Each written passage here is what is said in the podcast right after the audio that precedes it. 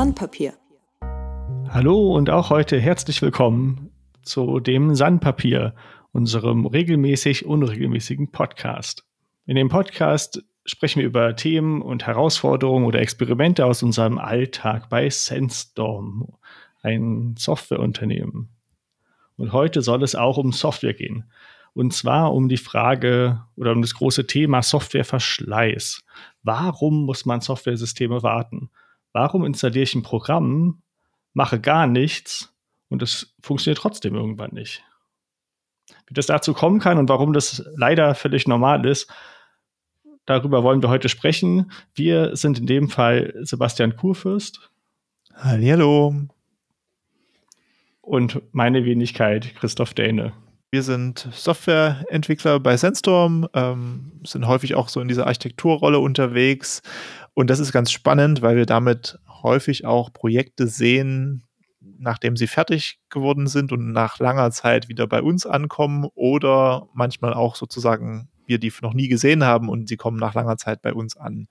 Ähm, kommt, also das heißt, wir haben einen recht breiten Einblick in viele Projekte und das macht es auch so spannend. Und die Leute, die zu uns kommen, also unsere Kunden, die zu uns kommen, die machen das ja nicht zum Spaß. Es gibt ja diesen Spruch so, ja, never change a running system. da ist auch viel Wahres dran, ne? wenn was funktioniert. Man macht man es nicht kaputt, nach Möglichkeit. Aber es gibt ähm, trotzdem viele Gründe, immer wieder einen Blick drauf zu werfen und sich zu fragen, das, was ich da habe, funktioniert das eigentlich noch? Oder funktioniert das nächste Woche immer noch?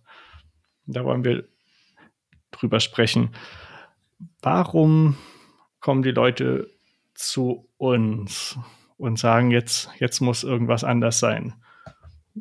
Wir haben da ein paar Beispiele rausgesucht und ähm, wollen damit, Sebastian, ich würde sagen, wir beginnen einfach mal mit dem ersten. Mhm. Und das ist auch, sag ich mal, das ist wahrscheinlich jedem sofort klar vielleicht oder nicht das sind einfach neue Feature-Wünsche. Die Leute sind einfach mit dem alten System, so wie es jetzt funktioniert, nicht unbedingt unzufrieden, aber sie merken, naja, hier fehlt noch was und da brauche ich noch was. Und eigentlich müsste, das sollte ja eigentlich von Anfang an schon rein, das haben wir nur auf unbestimmte Zeit verschoben, solche Sachen. Sebastian, wie, wie sehen denn solche, oder wie können dann so eine Erweiterung von Systemen aussehen, bei, äh, wenn mhm. das System jetzt sehr, sehr lange auf einem Stand geblieben ist?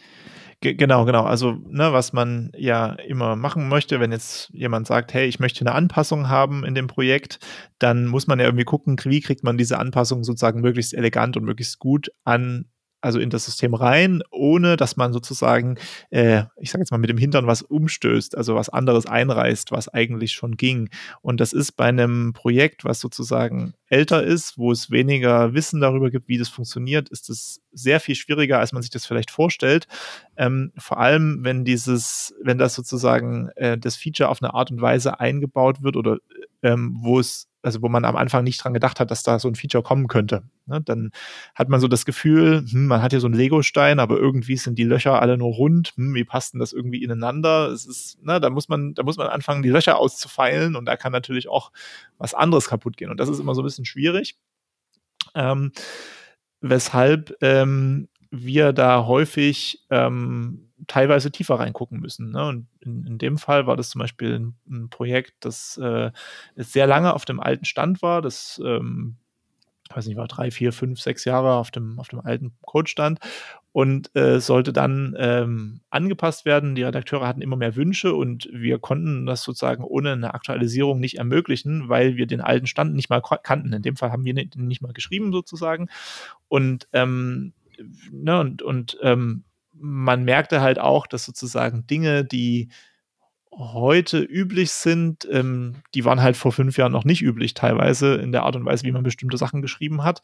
Das heißt, aus heutiger Sicht war der Code auch, äh, ja, der war halt, war halt älter sozusagen. Das hat man ihm angesehen. Und ähm, man möchte ja auch eine Codebasis haben, die man langfristig auch sinnvoll weiterentwickeln ähm, kann.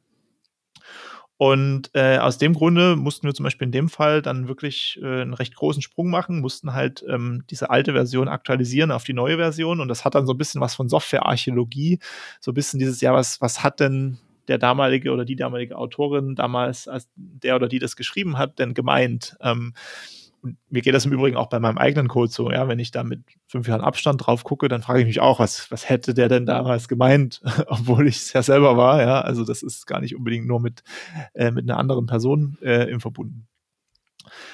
Und ähm, ja, das ist irgendwie ganz spannend, ne? dass sozusagen ähm, manchmal eine kleine Änderung, ähm, eine, ne, nach außen eine kleine Änderung, eine große Änderung unter der Haube auslösen kann. Und das ist halt gemein, muss man sagen. Ne? Ich weiß nicht, was fällt dir dazu ein? Ja, du hast es schön, schön zusammengefasst. Ähm, die das ist, das ist genau dieser Punkt. Ne? Man möchte gerne nur eine ganz kleine Erweiterung haben. Und dann wird einem gesagt, so, ja, jetzt muss aber alles umgebaut werden. Das ist natürlich im ersten Moment erstmal so, das sind Nachrichten, die hört man natürlich nicht gern, aber da ist halt leider manchmal viel dran. Und gerade wenn du jetzt sagst, das System ist fünf Jahre alt, ne, jetzt muss man sich entscheiden, arbeitet man wieder wie vor fünf Jahren, dann werden die Sachen so schnell, so performant und auch so aufwendig, wie es halt vor fünf Jahren üblich war. Und alle, die später kommen, auch. Oder man sagt, nee, jetzt investieren wir mal in das Update. Jetzt bringen wir das System auf den neuesten Stand. Wir bringen die, auch das ganze System, was da noch dranhängt für die Entwicklung, die ja auch unsere Arbeit erleichtert. Ne? Die bringen wir auch auf den neuesten Stand. Und das lohnt sich beim ersten Feature meistens schon. Und das zweite, das wäre vielleicht gar nicht möglich gewesen in der alten Sprachversion, in der alten Framework in, oder in der alten Betriebssystemversion, was auch immer. Ne? Also das ist, hängt natürlich ganz doll von dem individuellen Fall ab. Das ist ein guter, guter Punkt, ne? weil in dem Fall war es zum Beispiel so, wir waren nicht mal in der Lage, dieses alte Projekt äh, sozusagen zuverlässig zu installieren, also wir nennen das zu deployen, also in dem produktiven System äh, eine Aktualisierung durchzuführen, weil das halt ähm, ja, da muss man viel Wissen haben, was wir nicht hatten, was auch recht schwer war rauszufinden. Ähm, und ähm, ne, vor fünf Jahren gab es halt auch keine Docker-Container beispielsweise. Also da, da, da hat man halt noch auf einem physischen System irgendwo per FTP manchmal irgendwelche Dateien hinkopiert oder per SCP. Ne, und ähm, äh, wie soll ich sagen, das sind halt das macht es halt sehr schwierig, ähm, solche Änderungen oder überhaupt auch noch kleine Änderungen zu machen, weil man sich halt nie sicher sein kann, wird es denn wirklich funktionieren. Ne? Und jetzt zum Beispiel nach dem Update ähm, haben wir halt dann, äh, haben wir halt ein relativ standardisiertes Setup. Ja, da, da fällt quasi ähm, aus einem Git-Repository fällt am Ende ein Docker-Container, der automatisiert gebaut wird. Und da ist auch der Weg, wie kommt das dann zum Kunden, ähm, sehr, sehr viel standardisierter. Und da kann sehr viel weniger schiefgehen. Und auf der Basis traut man sich natürlich auch viel leichter eine Änderung zu machen. Ähm, und die geht auch viel schneller. Und ich glaube, das ist am Ende der entscheidende Punkt. Ne? Wenn man halt jetzt in diesem Feature-Fall ähm, dann das zweite oder dritte oder vierte Feature hat oder auch eine Anpassung, die man sich wünscht, sozusagen, ähm, da kann man sich das wieder trauen. Und ähm, das geht halt nicht, wenn man so ein ganz altes System hat, was sehr lange nicht angefasst wurde und wo das halt nicht sozusagen peu à peu teilweise modernisiert wurde. Manchmal merke ich das auch bei eigenen, eigenen Projekten, die älter sind oder länger zurückliegen. Mhm. Das klingt zwar jetzt erstmal richtig komisch, aber wenn ich reingucke, wie die gebaut sind, komme ich auch manchmal einfach zum Schluss, okay, das würde ich Stand heute ganz anders machen. Aber das liegt nicht daran, dass ich sage, okay, damals habe ich alles falsch gemacht, sondern es gibt jetzt einfach Möglichkeiten, die es damals nicht gab. Es gibt jetzt einfach Programmiersprachen, die es damals nicht gab oder ähm, Frameworks, die hat es damals einfach nicht gegeben. Mhm. Das ging halt nicht und das war auch nicht abzusehen, dass die bald kommen. Und da lohnt genau, sich ein Update so ein, dann auch. So ein gutes Beispiel ist so Ember versus React. Ne? Also die Neos-Nutzeroberfläche war in, in Ember geschrieben, Ember.js, und das war auch damals wirklich gut, würde ich sagen. Und ähm, wir haben dann irgendwann den Schritt gegangen und gesagt, gut, wir schreiben sie in React neu, weil wir uns davon ganz viele Stabilitätsverbesserungen ähm, erhofft haben und auch Performanceverbesserungen erhofft haben in der Neos-Nutzeroberfläche, die dann auch eingetreten sind. Und ja, manchmal gibt es halt solche sozusagen transformativen Technologien, die verändern, wie man auf ein Problem drauf guckt. Und ähm, genau, und in dem Fall hatten wir das Problem, dass sozusagen ne, der, dieses, dieses Neos-Projekt, das war sozusagen in der, in der alten Welt gestartet sozusagen und ähm, darauf wurde aufgebaut und jetzt muss man sich halt genau angucken, okay, welche Teile wurden da angefasst und welche Art und Weise und wie kann man das dann ins Neue transferieren. Und wenn alles gut läuft, so war es bei dem Projekt glücklicherweise auch, ähm, ne, da, da konnten wir ganz viel ausbauen an Programmcode sozusagen, weil das jetzt halt Teil des Standards wurde ähm, und nicht mehr benötigt war, also nicht mehr mit Speziallösungen benötigt war. Und das ist eigentlich immer ein ganz gutes Zeichen, wenn das halt geht, ne? weil, weil sonst es könnte ja auch passieren, dass man sich feststellt, hm, naja, irgendwie, man muss immer mehr drum rumbauen, ne? Dies wird immer schlimmer sozusagen. Ähm, was ich noch ganz, ganz spannend finde, ist, ähm, ich, ich schätze das selber auch e enorm, wenn zum Beispiel ein Projekt eine gute README hat. Und also ich merke das auch selber. Also ne, so eine Datei, wo man drin steht, wie heißt das Projekt, wie kann ich es starten, wie kann ich daran entwickeln, ähm, wie, was muss ich beachten, wenn ich das installiere auf einem produktiven System, ähm, welche Kniffe muss ich vielleicht noch kennen. Und ähm, ich merke das selber bei meinen eigenen sozusagen so Hobbyprojekten, die ich so nebenbei mache, wenn ich da irgendwie Lust habe und das, ne, die, die lasse ich immer viele Wochen zwischendurch liegen und dann, wenn ich wieder anfange, denke ich mir jedes Mal wieder, ah Mist, wie war dieser Befehl, also wenn ich es nie aufgeschrieben habe, ne? Oder und da bin ich so dankbar, selbst für so ein kurzes Schnipsel an Code, so ja, mach mal diese drei Zeilen, probier das mal aus, auch so Erinnerung an sich selbst. ja, also bitte, bitte schreibt Readmes ich genau. versuche auch immer, ähm, gute Readmes zu schreiben, wobei das Readmes updaten meistens das doch schwieriger ist. Definitiv. Genau, wir haben jetzt relativ viel über so ne, äh, Feature-Wünsche geredet ähm, als Aspekt. Ähm, was gibt es denn noch so? Ähm, du hast ja bestimmt auch in deiner, äh, in deiner Laufbahn schon andere Kontexte gesehen, wo man dann gesagt hat, hey, naja, Jetzt ist eine Wartung zwangsläufig notwendig, auch wenn kein Kunde oder, oder kein Endnutzer sagt, ja, dieses Feature möchte ich jetzt unbedingt haben. Ja, ja, ja, dafür gibt es auch mehrere Gründe. Als ich vorhin gesagt habe, never change a running system, nicht anfassen, dann geht es auch nicht kaputt. Da werden bestimmt einige schon äh, sich aufgerichtet haben, voller Schreck und gesagt haben, na, nee, nee, das geht aber nicht. Gerade wenn irgendwelche Systeme im Internet sind, dann gibt es natürlich Updates, die müssen unbedingt installiert werden, weil sie einfach sicherheitsrelevant sind. Jetzt nochmal für die ähm, technisch nicht ganz so versierten Hörer, was heißt denn dieses Sicherheitsupdates? Warum ist denn mein System jetzt plötzlich nicht mehr sicher? Das war doch vor drei Jahren auch sicher. Naja, oft ist es leider so, dass das System vor drei Jahren genauso unsicher war, aber damals hat es einfach noch keiner gewusst und deshalb war das nicht so gefährlich. Aber jetzt hat man dann drei Jahre später die Sicherheitslücke gefunden und die ist bekannt und in Anführungszeichen jeder, es gehört schon etwas Arbeit und auch technisches Verständnis dazu, aber jeder kann die jetzt ausnutzen und deshalb ist es natürlich viel, viel dringlicher, dort ein Update zu installieren. ja, das und das hat uns selber auch natürlich ähm, erwischt, zum Glück nur, sage ich mal, im ganz, ganz kleinen. Und wir hatten vor, es müsste jetzt ungefähr eine Woche her sein, hm, Sebastian. Ja. ja, ja, ungefähr eine Woche, ja. Da hatten wir bei uns tatsächlich einen richtigen Security-Incident wo wir gemerkt haben, so, ups, unsere Website, die macht da was, was sie eigentlich nicht tun sollte. Und das haben wir auch nicht eingebaut. ähm, Sebastian, du hattest es damals gefixt und auch diagnostiziert. Willst du dazu kurz was sagen? Ja, gerne, genau. Das war so ein, so ein typisches Ding, ne? Also irgendwie Tobias hat mich irgendwie am Nachmittag angerufen, äh, ja, hier irgendwie kommt so ein Pop-up auf der Webseite, hä, und das macht überhaupt keinen Sinn, das ist nie von uns. Und das habe ich auch angeguckt, gedacht, hm, ja, das kann nie sein was ist das denn? Also, ne, war ein Pop-up, von wo irgendeine Werbung angezeigt wurde, die, die wir nie eingebunden haben, die definitiv nicht von uns kam. Und dann kamen wir ein bisschen auf die Fehlersuche. Und das war, das ist gar nicht so einfach, erstmal rauszufinden, ja, welches der JavaScript macht das dann letztendlich wirklich? Also, ähm, und haben das dann aber dann doch relativ schnell eingegrenzt. Und da haben wir letztendlich vor, weiß nicht, anderthalb Jahren oder so, da gab es so einen Online-Climate äh, Climate Strike also wo quasi Webseiten, ich glaube, so schwarz geschaltet wurden oder die Startseite auf schwarz geschaltet wurde an diesem Tag halt. Und man konnte da mitmachen, indem man quasi so ein kleines, so ein, so ein JavaScript-Einzeiler auf seiner Webseite einbindet. Und das haben wir gemacht. Das war letztes Jahr irgendwann, ich glaube im Herbst oder so.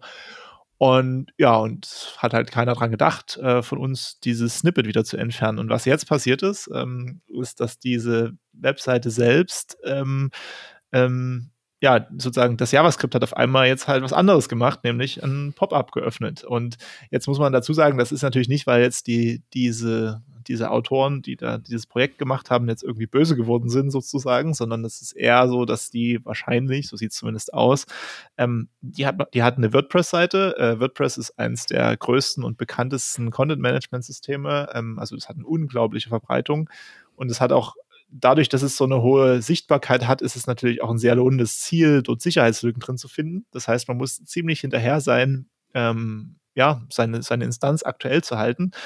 Ähm, und ich glaube, was bei denen halt passiert ist, die hatten dieses, diesen Tag erfolgreich über die Bühne gebracht. Ja, und dann bleibt halt so eine Webseite auch ganz gerne mal liegen und man denkt halt nicht mehr dran, irgendwelche Aktualisierungen zu machen äh, oder die Webseite abzuschalten.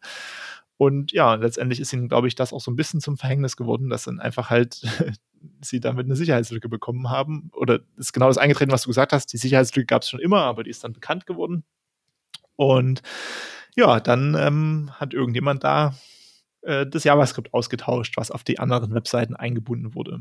Und, und, auf, und auf, den anderen Webseiten nur, nur, der Fairheit halber, ne? ja, das ist dann bei denen liegen geblieben, das ist bei uns natürlich auch liegen geblieben. Ah, absolut. Das, das passiert schnell. Das soll jetzt kein, nicht so klingen wie, ja, das ist, schuld sind ja immer die anderen.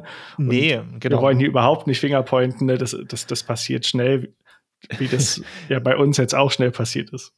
Genau, im Gegenteil. Also, ne, das ist halt, also ich sehe das schon, das, ist, ne, das haben wir natürlich verbockt sozusagen. Ähm, und äh, was ich da aber interessant dran finde, ähm, dass man auch da in der Regel sozusagen, also, ne, also da kann man nicht einfach nur sagen, ja, beim nächsten Mal müssen wir halt dran denken, sondern ich glaube, in dem Fall zum Beispiel kann man halt wirklich auch was proaktiv für tun, um solche Arten von Fehlern zu minimieren. Äh, in dem Fall so eine, so, ähm, ähm, so eine sogenannte Content Security Policy einzustellen. Aber egal, also das ist jetzt nochmal so das technische Detail. Ähm, aber das finde ich halt ganz spannend, dass man manchmal ähm, für be sozusagen bestimmte Arten von Fehlern ausschließen kann durch ein bestimmtes Vorgehen, also durch einen speziellen Blick auf die, auf, auf die Welt. Ähm, ja, genau, aber das war so ein typisches Ding, ne, was so völlig extern getriggert war. Ich hatte jetzt natürlich nicht vor, an unserer Webseite irgendwie groß was zu ändern ähm, bis das passiert ist und man sich gedacht hat, ups, da hatten wir tatsächlich einen vollkommen blinden Fleck. Und äh, ja, ne, diese Art von äh, Security-Updates sind halt echt ultra wichtig, ähm, weil natürlich eine Webseite oder eine Webanwendung auch aus sehr, sehr vielen Komponenten besteht. Und ähm, auf jeder dieser Komponenten kann es halt Sicherheitslücken geben. Ähm, ja. Genau, und denkt dran, ihr schützt natürlich nicht nur eure eigenen Systeme mit den Updates, sondern ihr schützt auch eure Kunden.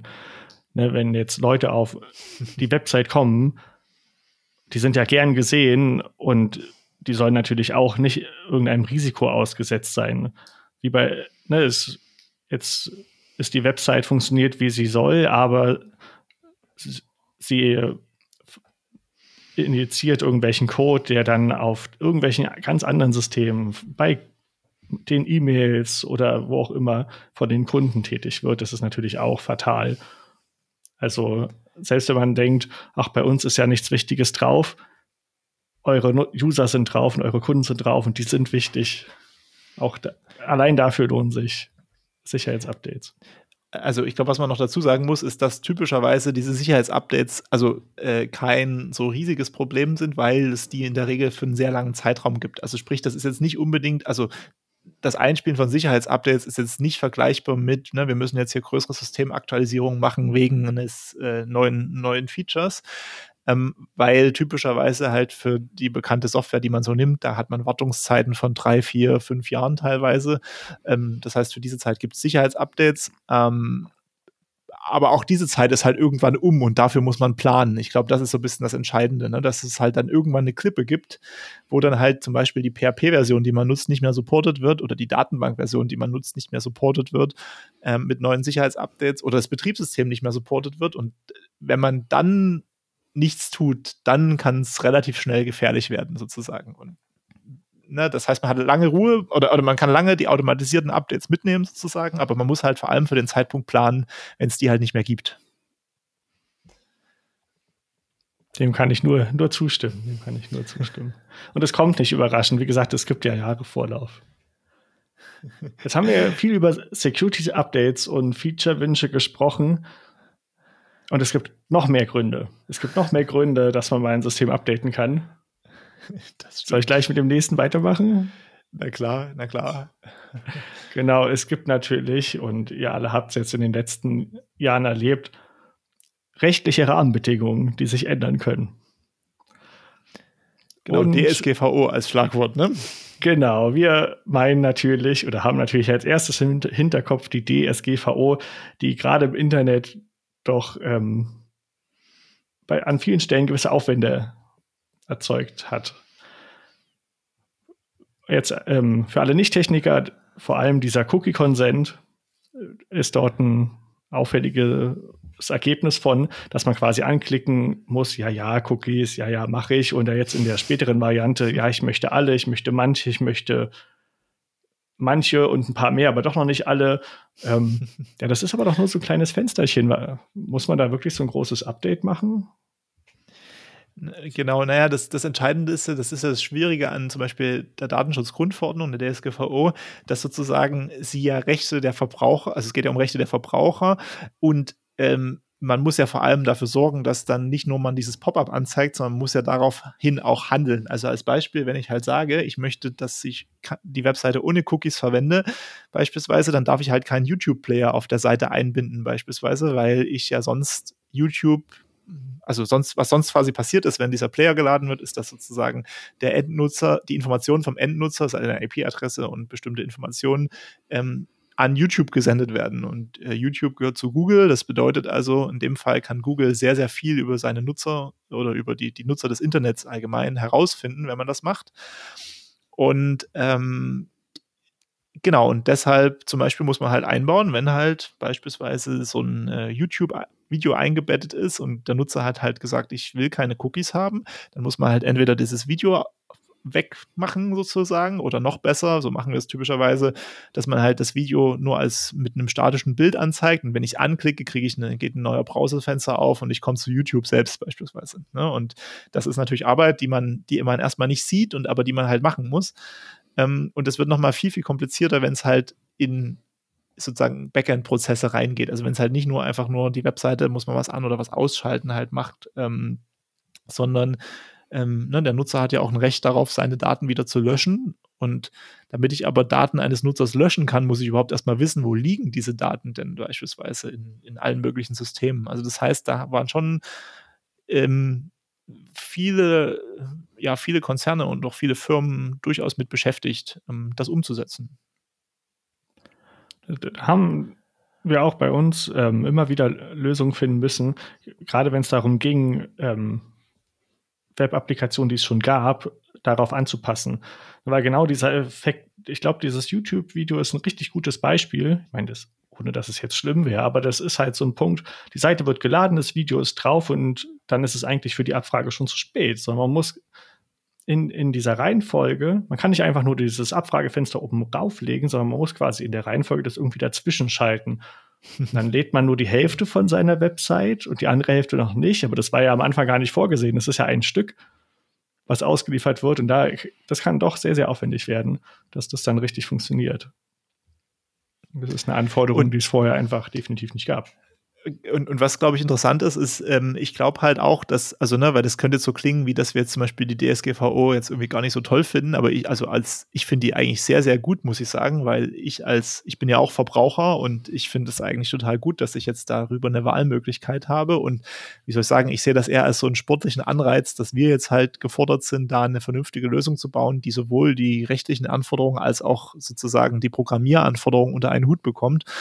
Und da haben wir zum Beispiel in dem Fall mit diesem Cookie-Consent auch einige Versuche gemacht. Und ich glaube, die letzte, mit der bin ich persönlich ziemlich zufrieden. Was die nämlich macht, ist sozusagen so einen gewissen Automatismus. Man kann sehr einfach erstmal sagen, okay, alle Sachen, die ich von externen Dingen lade, die, die entferne ich sozusagen. Also, ähm, und dann kann ich ganz proaktiv festlegen, sagen, gut, jetzt die Sachen, die haben nichts mit Cookies zu tun, die schalte ich an. Und, äh, und dann kann ich sozusagen mich so schrittweise durcharbeiten. Ähm, ohne dass ich jetzt unendlich viel Arbeit habe damit sozusagen. Ähm, und ja, genau, ne? Und ähm, ist, glaube ich, total sinnvoll, dass halt auch äh, gerade Firmen mit einer großen Marktmacht halt dazu gezwungen werden, ähm, da diese Änderungen zu implementieren. Weil ohne diesen Druck es wahrscheinlich nicht passiert wäre. Das muss man halt auch sagen. Wahrscheinlich nicht. Vorher ist es ja auch nicht so passiert. Die Umbauarbeiten sind ja an den Stellen auch nötig, wo es vorher halt anders war. Das, das stimmt mhm. schon. Sebastian, dieses System, was du gerade erwähnt hast, haben wir da eigentlich Teile von oder Konzepte von irgendwo veröffentlicht? Äh, naja, das Package ist Open Source, das ist auf GitHub. Ähm, ich muss jetzt gucken, wie es heißt, sandstorm. irgendwas, aber ähm, genau, aber das, ähm, das Package ist das Neos Package, das ist Open Source. Ähm, das hat auch eine ganz vernünftige Doku. Ähm, äh, guck mal, ob ich es finde. Cookie. Ich suche mal nach Cookie. Äh, genau, doch, das heißt sandstorm.cookiepunch. Ähm, genau dieses generelle Verhalten quasi mit diesem Blocking.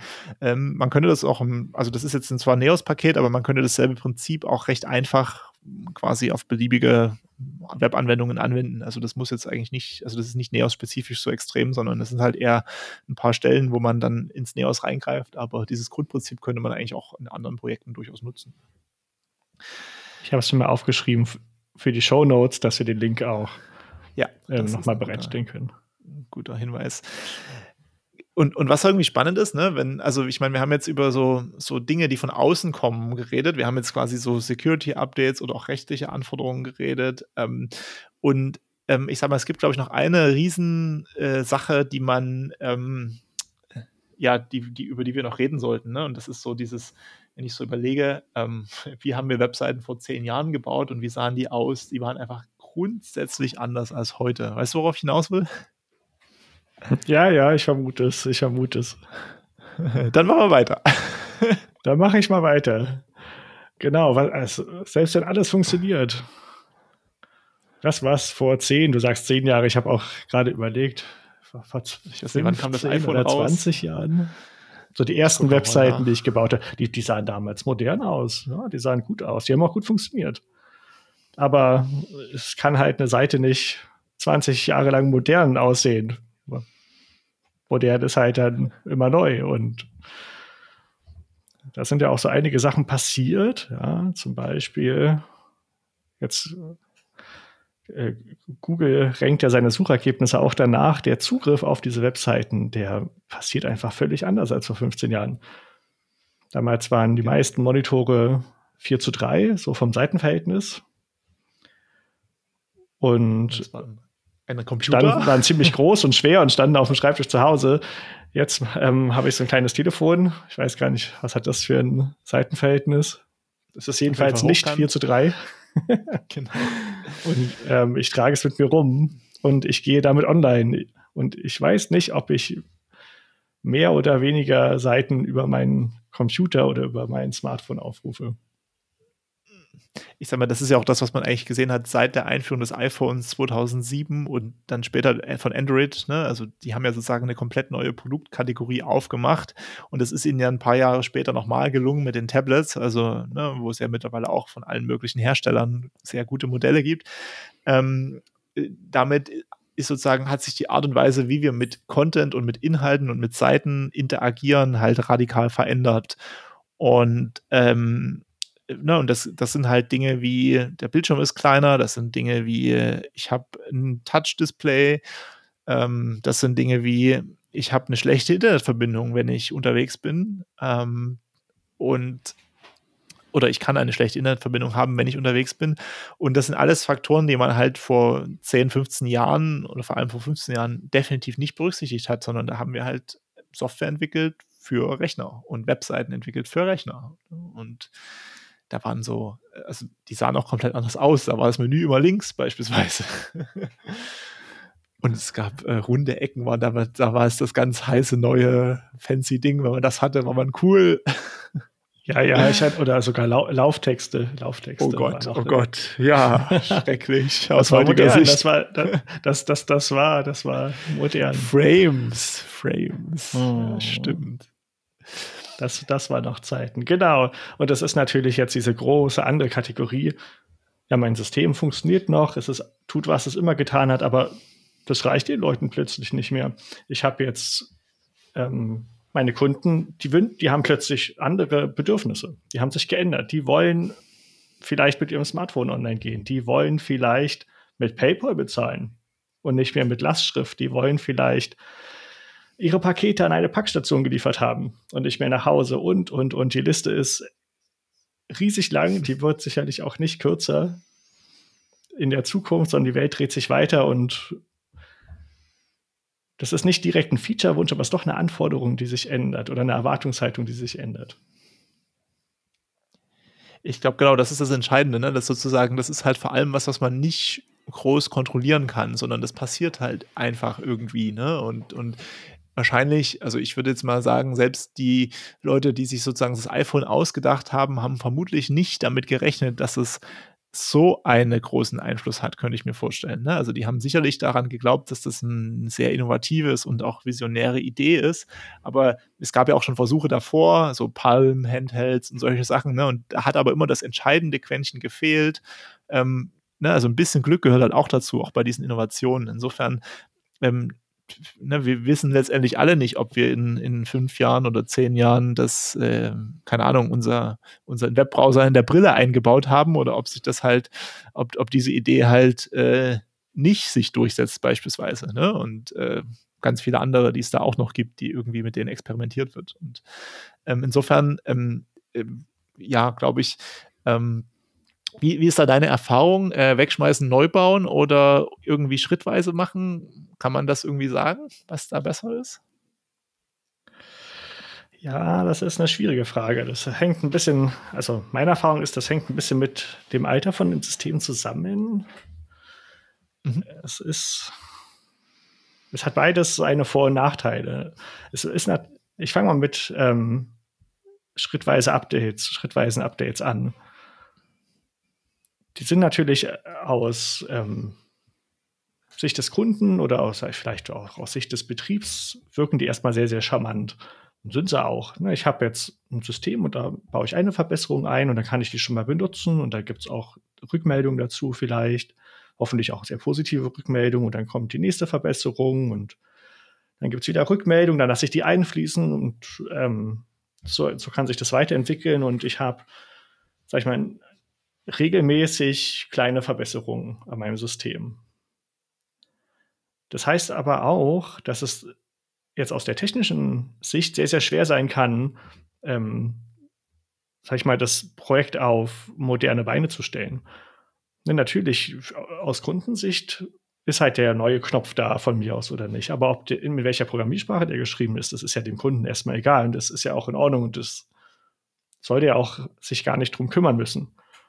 Aber für die technische Umsetzung macht das natürlich einen großen Unterschied. Und an der Stelle wird es dann schon wieder schwierig zu sagen, okay, ich behalte viel Altes, aber ich will mit dem Alten eigentlich gar nichts mehr zu tun haben, sondern ich möchte auf neue Technologien setzen und das Stück für Stück übertragen. Also der, der Vorteil ist natürlich, ich habe, ähm, ich, ich entwickle an dem System, was wirklich läuft, und der Nachteil ist, okay, ich damit kommen aber bestimmte Hürden oder bestimmte Spielregeln und ich kann mich, sag ich mal, von un ungeliebten Teilen, die jetzt eine bessere Alternative vielleicht haben oder eine Alternative, die besser zu, dem, zu den Anforderungen passt, die, die kann ich nicht so schnell loswerden. Ich, ich glaube, was halt spannend ist, ist, man braucht eine recht hohe Disziplin, um das durchzuziehen. Wenn man jetzt zum Beispiel eine Technologie durch eine andere ersetzt, weil die viele Vorteile hat, dass man das halt schrittweise macht und dass man am Ende aber auch bei einem Zustand landet, wo wirklich sozusagen die alte Technologie weg ist und nur noch die neue eingesetzt wird. Ne? Es ist halt viel wahrscheinlicher bei dem Weg, dass man bei so einem Hybrid-Twitter landet, wo sozusagen ein Teil noch alt ist, ein Teil neu ist und ähm, das ist vielleicht bei zwei Technologien noch okay, aber wenn dann die nächste und die übernächste und die fünfte kommen, ne, und ich habe am Ende irgendwie, ich kann sozusagen in meiner, in meinem Programm sozusagen, äh, habe ich sozusagen wie so Schichten in, wie so Erdschichten sozusagen in den verschiedenen Programmierideen und Sprachen und, und Konstrukten. Ähm, da, das kann dann schon ganz schön schwierig sein. Also das, das ist dann auch, das kann, ist teilweise sehr, sehr schwer, da nur noch zu warten sein, beispielsweise. Das kann funktionieren, wie gesagt, gerade wenn das Team sich weiß, irgendwo weiß, worauf sich einlässt und dann auch bewusst aufpasst, sozusagen am Ende auch diese Zöpfe abzuschneiden, dann kann das alles funktionieren. Aber da muss man halt auch wirklich darauf achten, dass man das, diesen letzten Schritt dann auch geht. Ähm, das ist, glaube ich, bei diesem, bei dieser Variante, also wenn man es kann, ist es auf jeden Fall sehr charmant und dann ist es auch eine sehr valide Option, denke ich. Ähm, genau, aber es geht auch nicht immer, muss man sagen. Ne? Das geht nicht immer. Und genau, du hast jetzt auch ein großes Risiko da drin genannt. Ne, ich baue jetzt, ich, ich sag mal jetzt das in Farben. Mein Projekt war die ganze Zeit blau, jetzt baue ich ein bisschen rot an, jetzt baue ich ein bisschen grün an, jetzt baue ich ein bisschen gelb an. Jetzt ist es so ein bunter Haufen, dass es immer schwieriger wird, sich damit da drin zurechtzufinden. Und dann ist der Button halt nicht in vier Stunden erledigt, sondern dauert es eine Woche oder zwei Wochen, bis der eingebaut ist. Genau, weil du vielleicht jede Farbe in deiner Analogie irgendwie anpassen musst und auf eine bestimmte Art und Weise, damit es dann wirklich zum gewünschten Erfolg führt. Ne? Und, äh, genau, und, und, und Rot, Rot und Gelb arbeiten vielleicht nicht so gut zusammen. Das heißt, da muss man, hat man plötzlich ganz viel Aufwand, der eigentlich gar nicht existieren würde, wenn das eine einheitliche Farbe wäre. Mhm.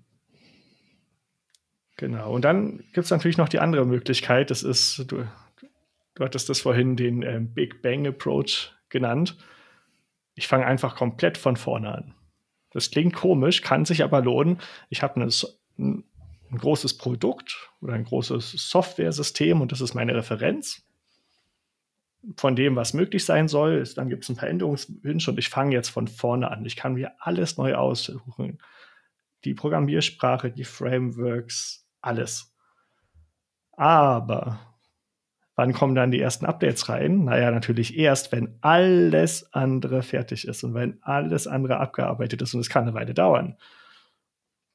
Und jetzt habe ich plötzlich zwei Projekte um die ich mich kümmern muss. Ich habe einmal das alte Projekt, was natürlich läuft und wo es vielleicht auch Fehler gibt und was vielleicht auch angepasst werden muss.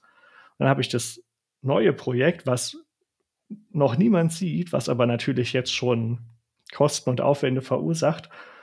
Und das neue System rennt zu dem alten hinterher.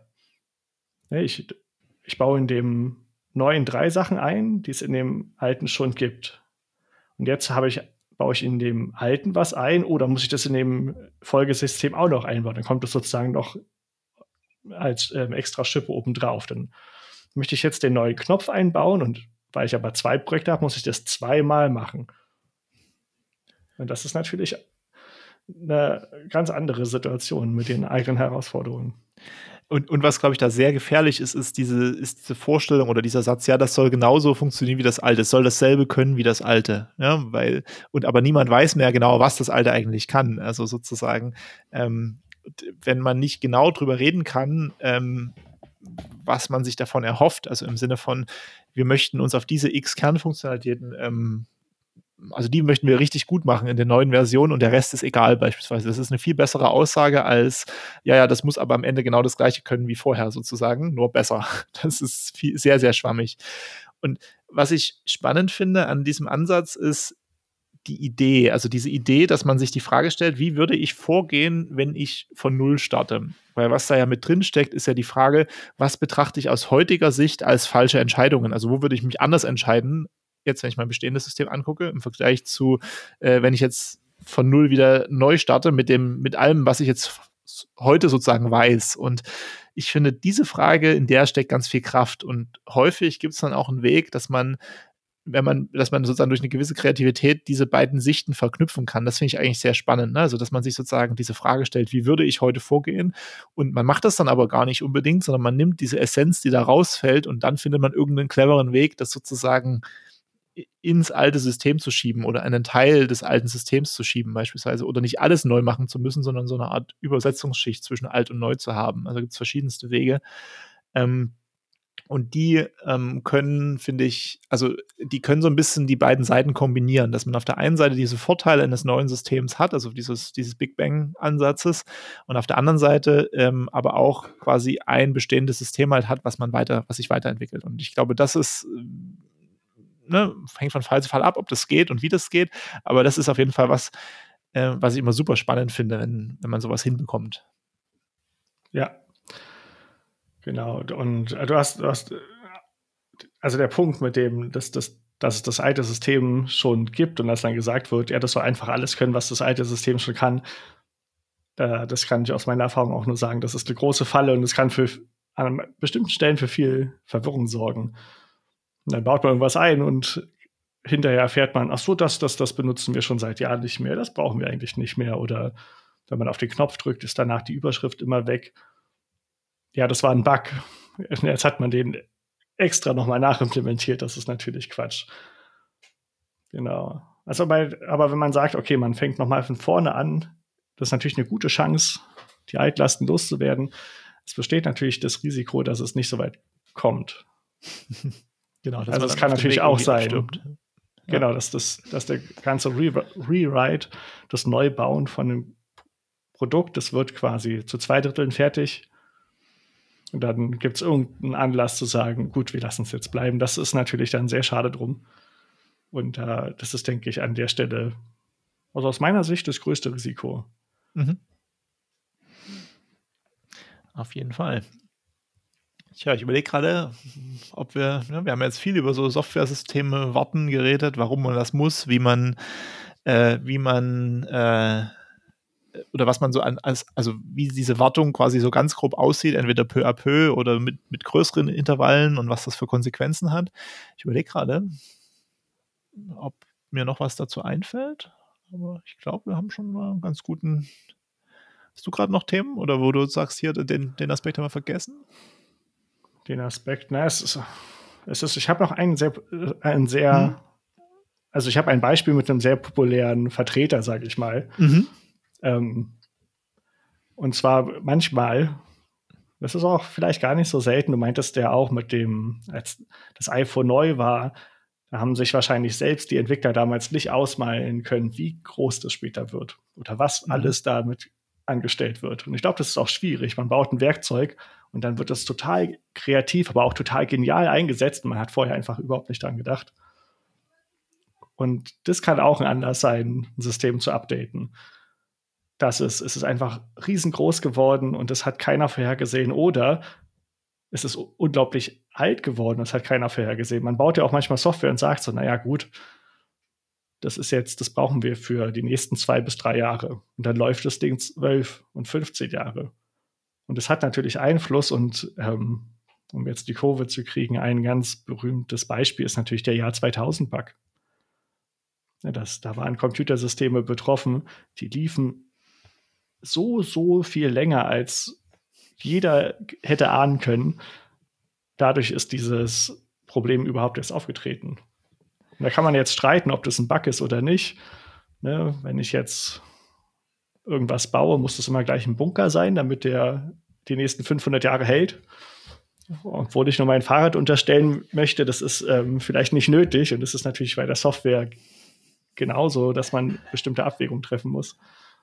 Aber ähm, es kann sein, dass ein System dann vor Problemen steht, mit denen niemand gerechnet hätte, dass die jemals auftreten. Kennst du noch ein, ein, lustiges Beispiel? Naja, nee, aber das ist, das ist eigentlich ein gutes Beispiel, weil ich meine, na, Jahr 2000 ist 20 Jahre her, also 21. Aber ähm, wir haben, es steht wieder so ein Problem an, in, und zwar 2038, 2038. Ähm, das werden wir noch, äh, ne, das ist nämlich, das, das ist die Zeit, wo sozusagen die Unix-Zeitstempel überlaufen. Also das heißt, wo sozusagen, wenn da nichts geändert wird, dann ändert sich quasi die Zeit vom, äh, vom, vom 19.01.2038 auf 1901. Das heißt, das könnte auch wieder so ein Punkt sein, wo Vorbereitung notwendig ist. Ne? Und ich sage mal, wir sind jetzt lustigerweise so fast genau auf der Hälfte der Zeit zwischen Jahr 2000 und äh, Jahr 2038. Ja, da, es wird interessant zu sehen, ob man an diesem Jahr dann auch nochmal wieder solche großen Änderungen machen muss oder ob halt, es kann ja auch sein, dass sozusagen diese, dass, dass sozusagen dieses Problem schon schrittweise aus den unterliegenden Libraries und, und so weiter schon entsprechend rausgeeitert ist. Also vielleicht ist das Problem auch bis dann weg, ne? Aber ja, also wir werden sehen. Wir sind jetzt gerade auf der Halbzeit dahin. Hm, wir werden sehen, wir werden sehen. Mir ist auch noch ein lustiges Beispiel ähm, eingefallen. Und, und zwar war das auf YouTube mal ein Problem. Da wurde ein Video so oft angeschaut, dass diese Zahl sich nicht mehr speichern ließ. Das war, ich glaube, das war damals Gangnam Style. War das erste Video, was zu dem Fehler geführt hat. Das wurde halt so etwas über zwei Milliarden Mal angeschaut und damit hat scheinbar keiner gerechnet. Hätte ich auch nicht mitgerechnet. Und wahrscheinlich hat der Künstler auch nicht damit gerechnet. Krass, ja. Und da musste dann, mussten noch mal ein paar extra Bytes reserviert oder spendiert werden, damit man die, die ähm, Zahl der Views richtig speichern und darstellen kann. Unvorstellbar ja. eigentlich. Absolut, ja. ja. Naja, meine, hinterher es, ist man immer klüger. Aber ich glaube, genau. damals einer zu dem, oder hätte damals ein Entwickler gesagt, so, ja, aber ähm, wir haben da noch ein kleines Problem in unserer neuen Plattform, wenn mal jemand ein Video hat, was mehr als 2,3 oder was es ist, Milliarden Mal angeschaut wird. Und ich glaube, das ist die Stelle, an der er dann, der Entwickler dann unterbrochen wird.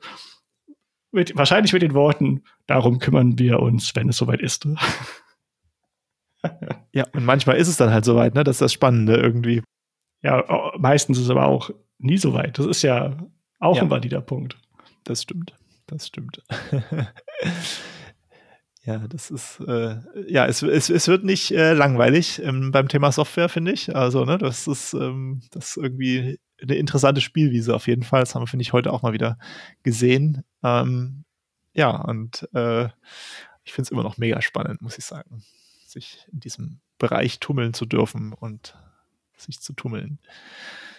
Ganz viel, was man lernen kann, auch was wir noch lernen im täglichen Doing. Auf jeden Fall, auf jeden Fall. Tja, ich würde sagen, genau, was haben wir heute gemacht? Ne? Wir haben heute geredet über äh, die Frage, warum muss man Softwaresysteme warten und äh, wie sieht diese Wartung dann aus? Ähm, wir haben im Prinzip über vier große Klassen von Gründen geredet, warum wir das machen wollen. Ja, über neue Feature-Wünsche, ähm, über Security-Updates, über rechtliche Änderungen, wie beispielsweise die DSGVO, oder auch über ähm, veränderte Erwartungen der Nutzer, wie beispielsweise ne, mobile Webseiten, die man vom Handy aus äh, betrachtet, beispielsweise.